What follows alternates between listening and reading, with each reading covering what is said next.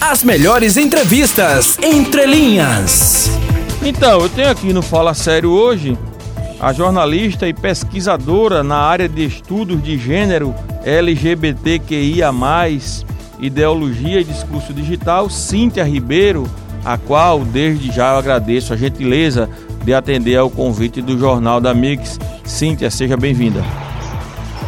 Obrigada, Cícero, é, Nicole, João e as, as pessoas que estão sintonizadas na, na Mix FM. É isso. É um prazer estar aqui conversando com vocês. Prazer é nosso, Cíntia. Tem uma colega, não é, João Muzinho, falando aqui com a gente, a Cíntia, jornalista, pesquisadora, enfim, é uma conhecedora do tema que foi proposto, né, para o Fala Sério de hoje, que é sobre o corpo positivo. Enfim, Cíntia, o que é o corpo positivo? Olha, a gente pode pensar esse corpo positivo a partir de duas entradas. Uma delas é individual, que é muito mais fácil né, da gente entender, das pessoas entender no dia a dia, e uma outra que tem a ver com as relações, práticas sociais, como uma política de inclusão. É, individualmente, Realmente, é, o corpo positivo é aquele corpo que é aceito independente de pressão estética, de uma normatização de padrão de beleza e de regras, né? Então, assim, é o meu corpo, minhas regras e eu me aceito da forma que é, né? Outra, outra maneira, outra entrada para a gente pensar esse corpo é do ponto de vista de uma prática social, quer dizer, quando o corpo ele significa tanto é, um acesso, uma entrada de direitos e quanto esse corpo representa uma restrição ou seja, o que é que tem no meu corpo que me impede de ter acesso a, a bons trabalhos, é, a, a, direitos? Para a gente pensar do ponto de vista prático, quando você pensa o, o corpo gordo, por exemplo que é o que mais se convencionou associar ao corpo positivo, mas não é só isso, não é só o corpo gordo, né? Então você tem uma gama vária, o corpo de pessoas deficientes, você tem corpos com cicatrizes, corpos com marcas atípicas em relação a, a uma norma. Você tem a questão de corpos etarizados, que são os corpos de pessoas mais velhas.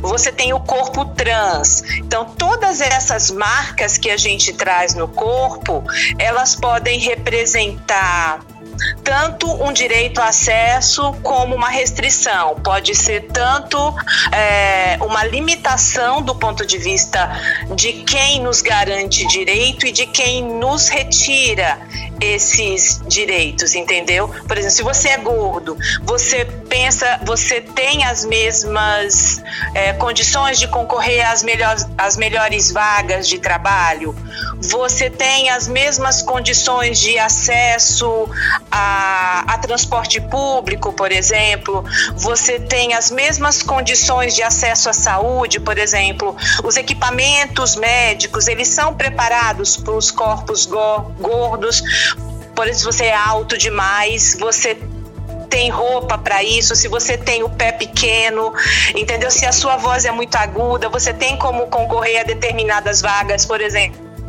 exemplo, no rádio, se você é gago. Então, todas essas questões tidas como atípicas, mas que fique bem claro, atípicas em relação a um padrão. Isso não é um problema. É um problema para as outras pessoas, mas não para quem tá precisa positivar o corpo, precisa ter o corpo como um espaço de poder e de acesso. Seria então é, mais é, ou menos isso. Ô Cíntia, você fala então a questão do, do, do, corpo positivo, a gente percebe como uma quebra de paradigma, né? Isso porque exatamente, é? porque o corpo quando ele é visto, né, como pauta social, ele nos leva a, a, a, inúmeras reflexões, né? E, e, eu acho que seria uma quebra de paradigma. Exatamente. Você acha que há um movimento nesse gente... sentido? Sim, e, e, na verdade existe um movimento que ele começa muito é, lá atrás, quer dizer, essa questão do corpo ideal acompanha é, a nossa existência. Então é, é importante que a gente pare para pensar que em cada momento sócio-histórico o corpo ele e a depender um também do país, da cultura, né? O que é o Exatamente. corpo ideal, né? Para o americano, talvez o corpo ideal, para as mulheres lá, né? Pelo menos durante um tempo era Exatamente. seios grandes, é, enfim, as mulheres mais magras é, é, qual o corpo ideal, né? É, é, é, difícil você definir isso, né? É difícil, mas você tem uma, uma imposição. Você tem um certo estereótipo, exemplo, né? A gente tem um certo Brasil, estereótipo, né? É, você tem uma questão eurocentrada de padrão de beleza, que é o padrão magro, é, mulheres brancas. Então a gente tem que pensar que a questão do corpo positivo, ela atravessa o que a gente chama de uma interseccionalidade, ou seja, tem a ver com gênero. Quer dizer, quais são os corpos mais pre, é, precarizados numa cidade, os corpos mais violados? Quais são, quais são, são hoje? Quais são hoje, Cíntia? Né? São, são os, corpos... os corpos femininos, são os corpos de de pessoas trans. Né? Então, você, além de tudo, você tem a questão de gênero do, do próprio machismo. É, é muito mais comum você ver mulheres sendo questionada. O homem com a barriguinha não tem problema, né? O homem. homem com a barriguinha é normal, é sexo, é porque tem história, né? E... Quer dizer, pra ele não tem, não né? Não tem, né? Pra mulher, né? Já é, tá largada, tá alguma coisa assim, né? Exatamente. E por isso também que esse, esses trabalhos e, essa reflexão sobre o corpo é, positivo parte de uma, de uma ação é, de mulheres feministas. E mais importante a gente deixar evidente, por exemplo, que na década de 90, quando surge essa questão do movimento é, corpo positivo nos Estados Unidos, vem de uma preocupação com um padrão de beleza que estava levando as mulheres a ter problemas, entendeu? Como bulimia anorexia. Anorexia, né? né? Mulheres, anorexia, mulheres jovens que estavam em adoecendo, quer dizer, a saúde é, mental em frangalhos, o corpo em frangalhos, em função de um padrão externo, né, de uma imposição externa, né, do que seria o ideal de beleza, o ideal de uma imagem corporal legal, aceita, entendeu? Tem a participação aqui do ouvinte, é, Cintia, o professor José Mário, grande professor Sim. aqui de geografia aqui da nossa capital, e ele fala que o corpo ideal é o corpo saudável. É bem isso? Exato. Exatamente, é professor José Mário, né? É. Boa tarde, professor. Muito boa sua pergunta. Porque é, muita gente associa também a questão do, do corpo positivo à questão do corpo descuidado. Quer dizer, então todos vamos ser extremamente gordos, excessivamente patologizar a questão do corpo. Né? E não é isso. O corpo positivo é aquele corpo que ele é cuidado, quer dizer, tem a questão do autocuidado, né? Você precisa estar o tempo todo atenta ao seu corpo. Você só não está refém de um padrão estético imposto. E imposto não só pelos meios de comunicação, pela mídia, pelo mercado de trabalho e mesmo pelos aparelhos assim de Estado, pelas instituições, entendeu? Que limitam o acesso. Então o professor está corretíssimo. O corpo positivo é um corpo saudável. E, e esse, gente, esse, a... esses padrões, Cíntia, o que eu percebo é o seguinte, é que por vezes parece que você está buscando é, é, é na busca da perfeição, da beleza, né? Se é que há perfeição, né? Mas é, nessa busca aí incessante, muitas vezes você termina adoecendo, né, cara? Você adoece mentalmente, não é? Porque você não encontra aquele corpo que você é, vislumbra encontrar e adoece também fisicamente, né? Porque muitas vezes se submete, né, a, a procedimentos a, a estéticos, né? estéticos né? a, ao uso de medicamentos. A gente está cansado de ver aí reportagens em nível nacional, né? Poxa, a galera que vai fazer procedimento, né, para poder ficar, não ter barriguinha nenhuma, a mulher quer aumentar o bumbum, faz loucuras, cara, e termina adoecendo e muitas vezes morrendo, né, cara? Você vê como tem, né, essa questão, né, como esse padrão, né, como essa imposição, né, do corpo perfeito, ela pode trazer tanta coisa ruim, né, cara? E, e traz coisas ruins, não só para o corpo físico, como para a saúde mental, os riscos que se corre, mas é preciso pensar que isso é colocado para gente, nós somos diariamente interpeladas dentro de casa, no nosso ambiente de trabalho e socialmente, porque o nosso corpo é um espaço de poder, de poder e de exclusão. Como você vê a interpelação, é? a interpelação é, social contemporânea em relação ao corpo, é, Cíntia? É, é, eu vejo como um momento é, que que tem dois aspectos. Um é de avanço sem, sem precedentes.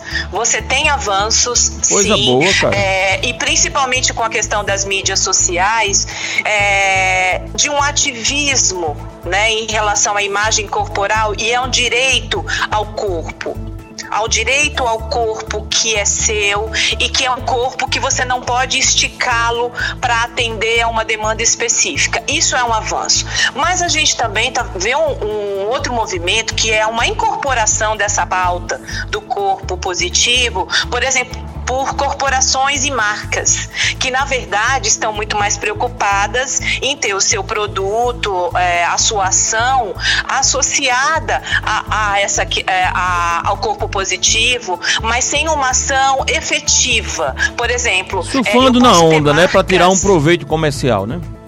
Oi na verdade, Sim. uma ação que tenta surfar na onda para tirar um proveito comercial. Né? Exatamente, né? exatamente. Porque você, mas ao mesmo tempo, você também tem empresas com políticas né, de, de aceitação e de inclusão de corpos diferentes você tem essa inclusão, mas isso não acontece para todos. Então você tem espaços de trabalho que são não, não homogêneos mais. Você tem uma heterogeneidade, então você tem é, corpos gordos, você tem mulheres negras, você tem é, homens e mulheres trans. E a gente não para para pensar também que tem o corpo que é atravessado pela questão de, de classe, quer dizer, os corpos de mulheres pobres, subalternizadas, né? Então, são várias nuances que a gente é tem que atentar, principalmente para essa incorporação da, de grandes corporações. E assim, eu não sei se a gente citaria, mas hoje no Brasil você vê marcas que até então eram impensáveis. Você vê um corpo negro na, na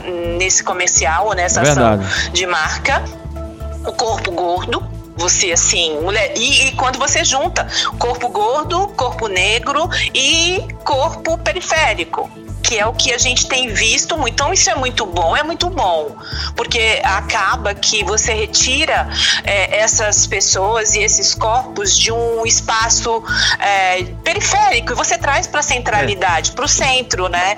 Isso é importante. É só o fato de trazer, como você falou, para a centralidade da discussão já é algo importante, né? Mesmo que não seja efetivamente uma política, um planejamento, né, todo voltado para o bem-estar da pessoa, mas eu acho que isso desperta né, o debate. Nicole Mello.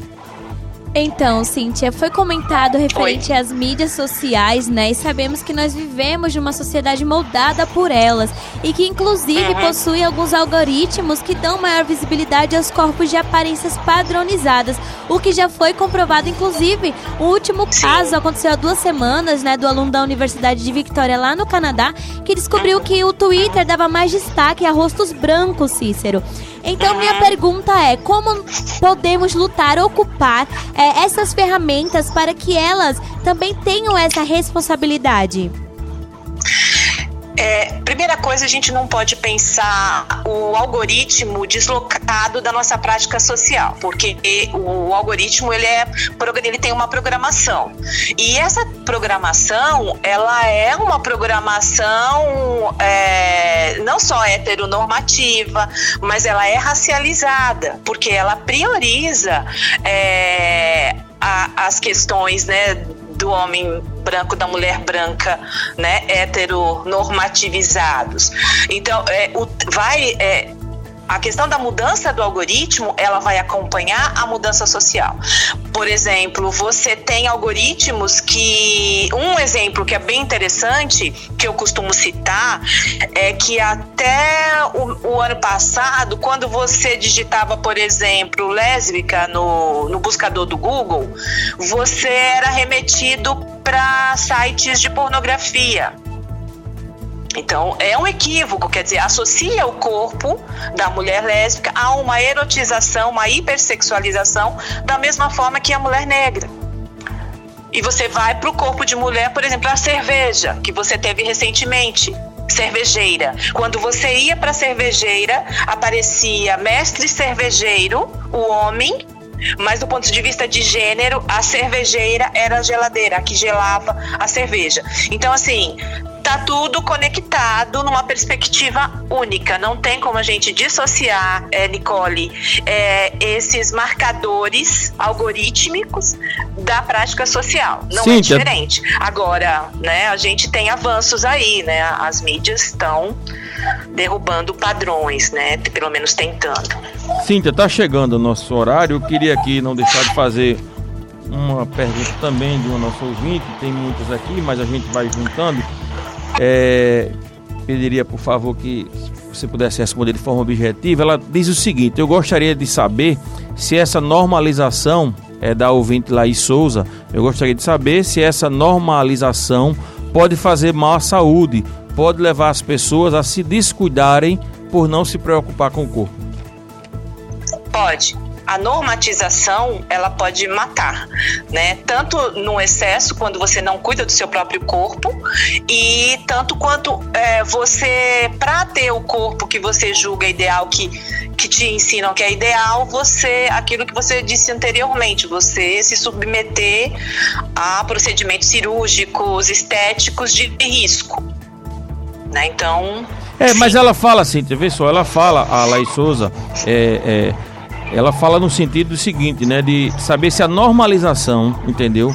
É, nesse sentido, pode fazer má saúde porque pode levar as pessoas a se descuidarem por não se preocupar com o corpo, entendeu? Ou seja, é... Sim, pode. Entendeu? Por exemplo, eu tenho um corpo gordo. É, mas é, é o corpo positivo. que não há limites pro meu corpo, não é pra questão estética da, da minha imagem corporal, tá? Não é de imagem corporal que eu tô falando. Claro. Se eu tenho problemas, eu sou sedentária, então assim, não é pra algo que não tem limite. Então, sedentarismo é complicado. Você tem que se cuidar, você tem que ver o seu é. corpo como uma máquina que precisa ser trabalhado e olhado. É, é o corpo entendeu? positivo, e... inclusive dentro do aspecto, permita-me sim, do que trouxe o professor Mário, né? Dentro de um corpo saudável, uhum. né?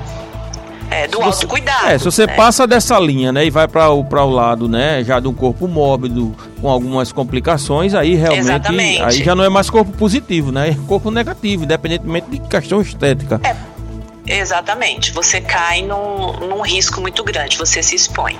Cíntia, eu queria aqui agradecer Não é a sua. Ideia. Ok, eu queria agradecer a sua participação. Infelizmente chegou o nosso tempo. Queria agradecer aqui a sua participação. Ah, mais uma vez, a gentileza de atender ao convite do Jornal da Amigos. Um tema muito interessante a gente debater aqui sobre essa questão do corpo positivo. O João Mozinho já está olhando aqui para o corpo dele, Nicole Melo também. Está todo mundo aqui reflexivo. É... Só não pode apontar o corpo do outro. É, né? não aponta, fica olhando corpo, pro seu, é. é. Não é não. A Nicole é, quase que olha pro meu aqui, mas eu disse, não olhe não. Deixa o meu barrig... com isso, Cícero. A minha barriguinha assim mesmo tal. Cíntia, obrigado, cara, por estar aqui com a gente, eu que a gente agradeço. possa estar aqui em outras oportunidades, ok? Eu agradeço, estou à disposição. Um abraço para vocês. Valeu, um abraço a Cíntia Ribeiro, vocês ouviram aqui no nosso quadro Fala Sério, ela que é jornalista e pesquisadora na área de estudos de gênero, LGBTQIA+, ideologia e discurso digital.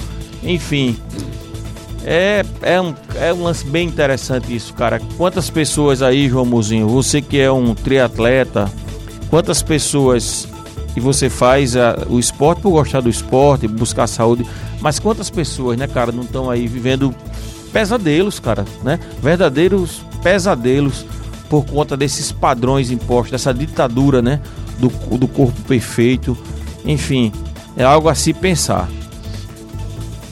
É verdade, né, Cícero? Quando, se, quando isso se torna algo tóxico na sua vida, aí sim é algo ruim. Mas quando a atividade física, a boa alimentação lhe, lhe levam a uma estética, é normal. É normal, é não é ruim também. Você tem um corpo assim, é mesmo que seja atendendo a um padrão, mas você tem um corpo considerado bonito, não, é mal a ninguém. a questão, Cícero, é a forma é como você chega a esse corpo. Achar você, entendeu? Você se sentir bem, independente do padrão que a sociedade impõe. Então, se você se sente bem tendo um corpo gordo, que você possa ter essa liberdade Claro. de tê-lo. Existe fatores genéticos, pessoas- né? Não, exatamente. Só que o que acontece, né? A venda do corpo perfeito, da padro- padronização, existe há anos, como a professora disse, né? Jornalista na realidade. Não, eu acho, Então- sabe, Nicole? Agora sim, eu também faço essa observação que a gente falou até agora no final com a pergunta da ouvinte, que é o seguinte: você também tem que ter, é, você também tem que ter é, é, bastante consciência, né, de que, né, Da saúde, da claro, saúde, né? com certeza. A questão do padrão estético, eu acho perfeito, cara. Cada um tem que viver com o corpo que ele acha que Respeitar a sua genética, respeitar a sua estilo. genética. Nem todo mundo vai conseguir ter.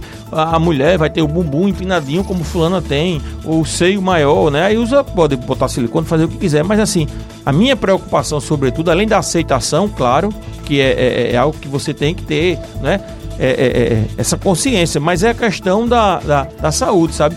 Porque a gente vê também muita, muita gente, às vezes, como eu digo, passando desse limiar. Aí diz, não, poxa, o meu corpo pra mim tá muito bom, mas não é a questão estética, cara. O problema é que você tá com, você tá com problema. Todo você tá diabético, você tá. exato. Entendeu? O, a, como a, a Cíntia Taxas falou, alteradas. As taxas estão alteradas, você tá com glico, é, glicose alta, você tá com, Com hipertensão. colesterol, hipertensão. Então, é, é esse o cuidado, entendeu? É, é, é- nem tanto ao mar, nem tanto à terra, né, cara? É buscar o equilíbrio, é isso. As melhores entrevistas entre linhas.